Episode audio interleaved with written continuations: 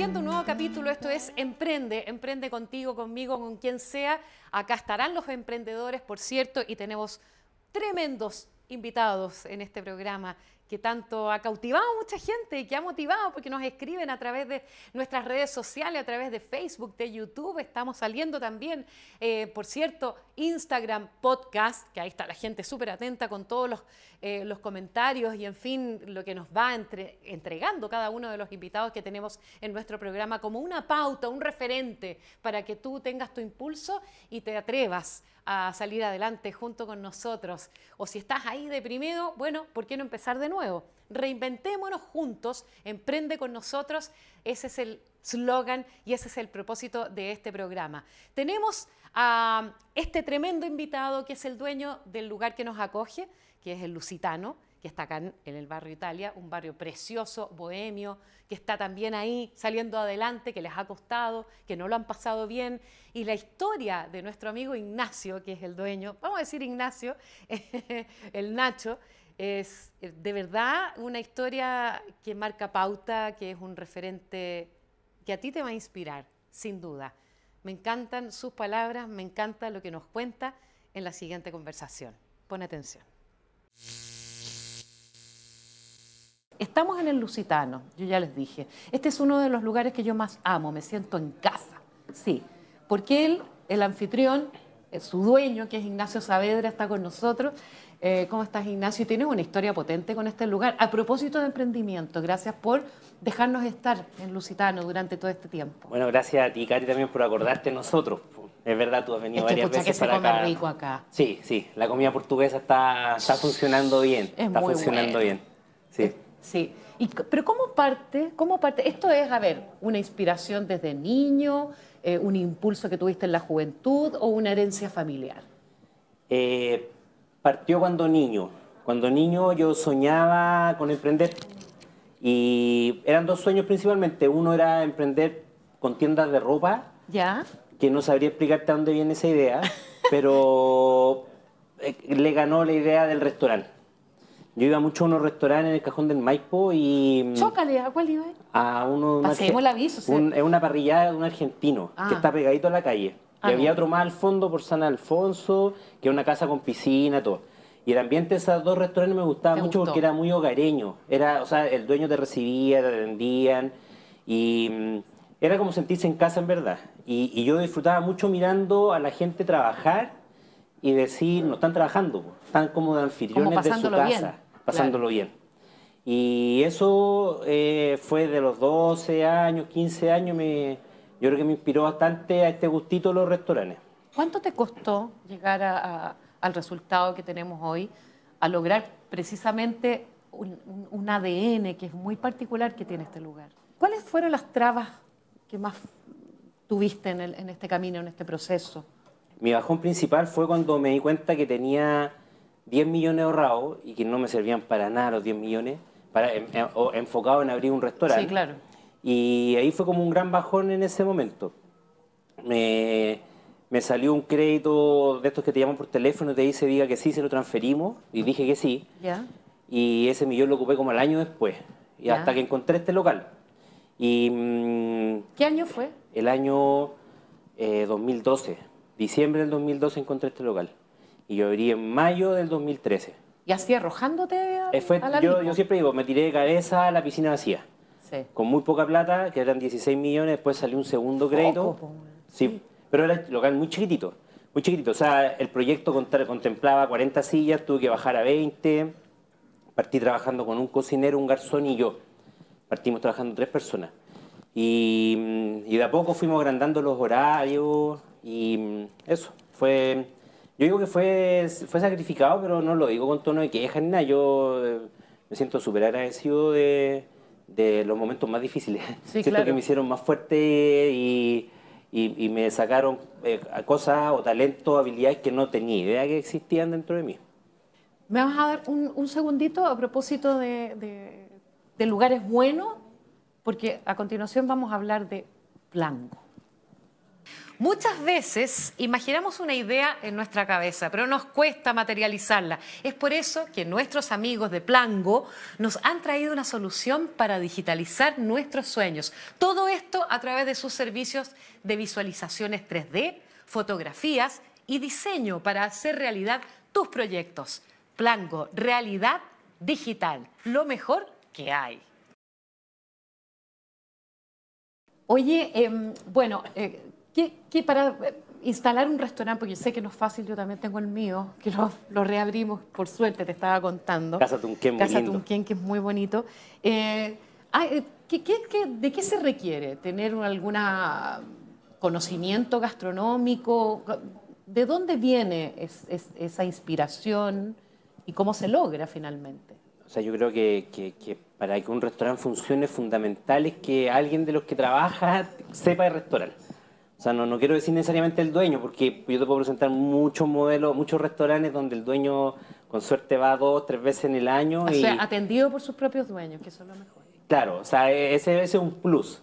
Y yo creo que, que, un restaurante atendido por sus propios dueños le da más sangre, le da más identidad, mucho más que un restaurante que el dueño vaya tres veces, diez veces que no digo que sea malo, pero es distinto.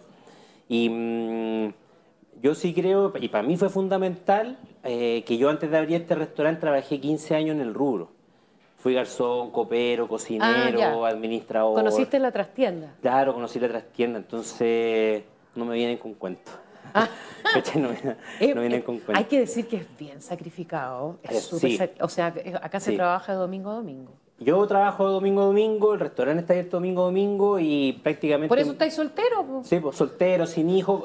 Opté por eso, opté por eso. Los, domingos los trabajo, los feriados los trabajo y decidí, yo lo decidí. Si, si hubiera querido tener fin de semana libre, domingo libre, no sé, me pongo a vender seguro o me pongo a trabajar en otro, en otro negocio que me, me ofrezca los fines de semana libre, pero yo a los 17 años partí, de los 17 años que para mí no existen los feriados ni nada, y me, sentí cómodo, me gustó.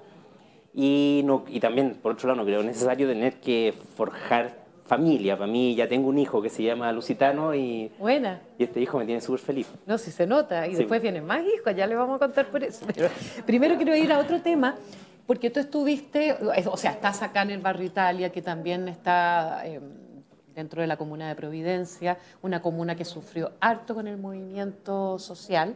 ¿Cómo sortearon ustedes esta situación que se vivió? Em, fue, fue, fue duro, fue súper duro. Eh, Después de la pandemia. Claro, estamos en el eje de Bustamante. Y... Estamos viendo imágenes ahora de tu restaurante, ahí las estamos mostrando. Tuvimos hartos momentos complicados. Ya.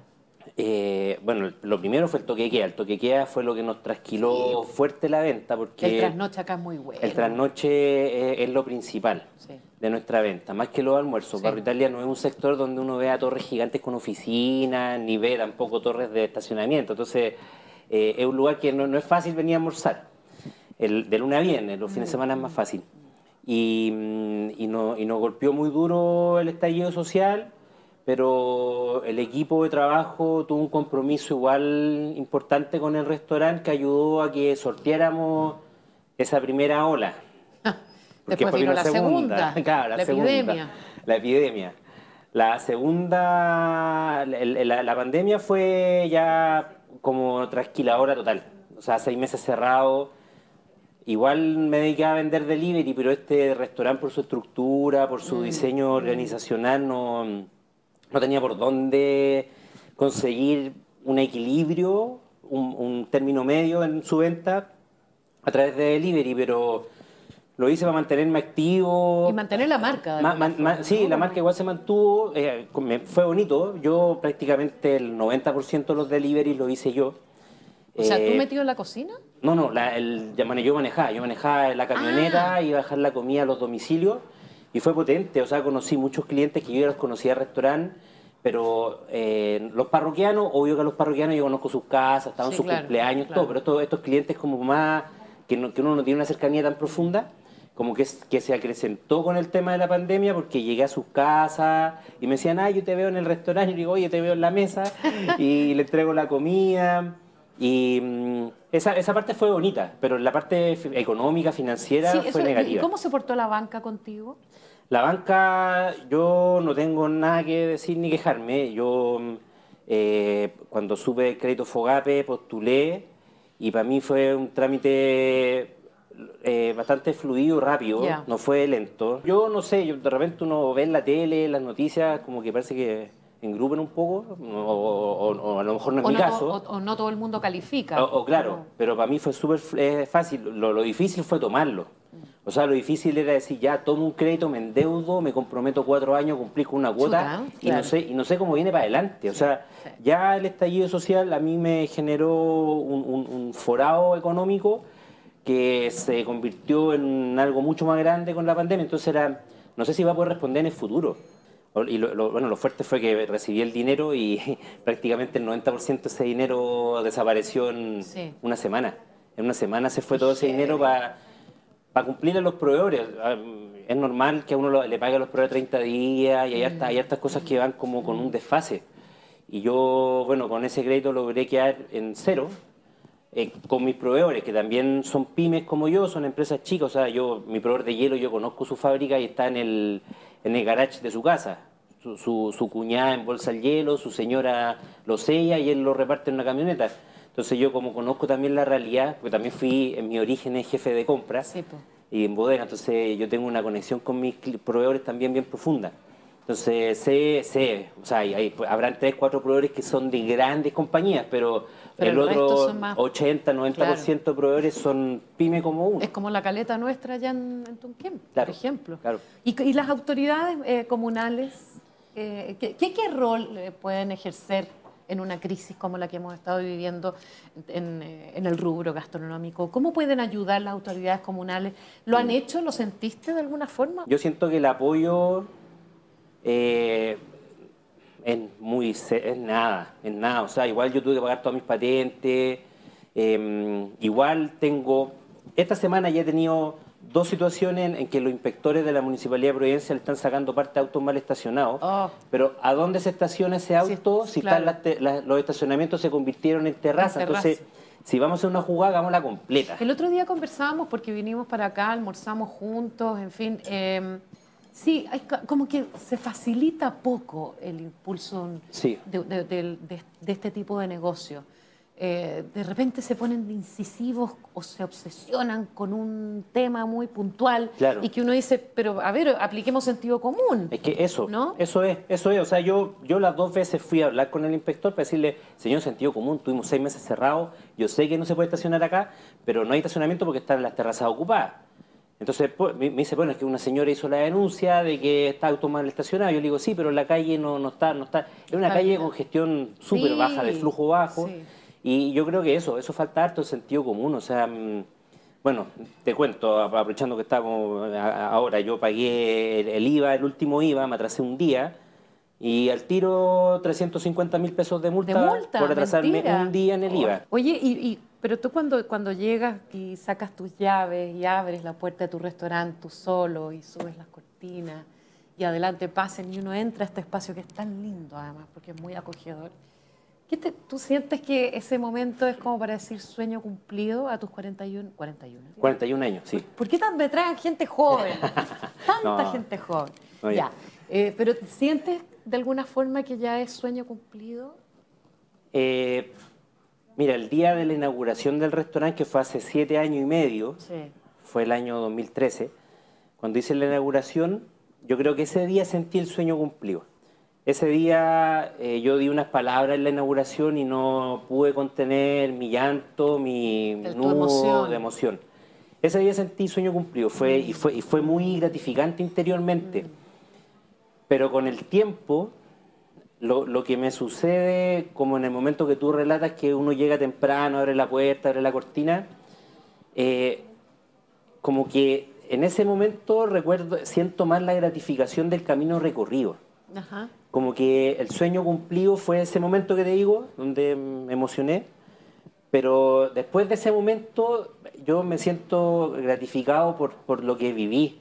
Y le das, eh, para, ir cerrando, Ignacio, y no puedo dejar de preguntarte, tú abres este, este local cuando tienes 33. 33 años. 33 años. ¿Quién está hoy día en, en, eh, en ese, en, ese espacio de sueño, de proyección, de reinventarse, quiero poner un, restaurante porque es muy romántica la idea. Claro. ¿Cuál es tu último consejo en esta conversación que hemos tenido? ¿Cuál es tu consejo para...? Al que quiere poner un restaurante, que, que, que, averigüe bien si realmente le gusta el restaurante. Poner un restaurante porque es taquillero, porque te hay que ver con unos amigos, que mm, voy a hacer descuento, levantar la mano y hacer descuento. No, no, creo que es suficiente motivación para, para el éxito de un restaurante. Eh, uno, eh, trabajar en un restaurante es asumir una forma de vida distinta a la habitual de la gran mayoría, siento yo, la gente, porque nosotros trabajamos cuando la gente descansa, nosotros trabajamos cuando la gente tiene su momento de gozo, de disfruto, de ocio. E-, ese es el principal. ahí, cuando más vendo es cuando la gente está en ocio. Entonces, si alguien quiere emprender un restaurante, tiene que tener ese concepto súper claro. Si quiero hacerlo o no quiero hacerlo. Claro. Sí, pero la invitación está hecha para que la gente venga a conocer este lugar. Que claro, que claro, Tiene una energía muy especial, muy buena en la gastronomía, que eso es súper importante, porque puedes tener un lugar muy acogedor, muy lindo, pero si tienes una mala mal paladar, eh, sonaste. En cambio, lo tuyo está completito. Y pronto viene... Lusitano 2. Ah, pero nos vamos a quedar hasta ahí porque lo vamos a conocer. Claro, claro. Sí, sí, lo voy a conocer. Sí, seguro, Y ustedes también lo van a conocer a través de este programa, Emprende con KS. Eh, mi querido Ignacio, ha sido un placer conversar contigo como siempre. Gracias a ti, Katy. Y nos seguiremos viendo. Tú sabes que este es un lugar que yo amo. Adicta al Lusitano. que estés muy bien que te vaya muy bien. Éxito a través tuyo al mundo gastronómico que lo ha pasado muy mal en este último tiempo. Tenemos que hacer una pausa porque nos quedan dos bloques todavía. Vamos, ya viene Rigo Limpio, ya lo van a conocer. Emprendedor sustentable, maravilloso, me encanta. Corre la música, Monse.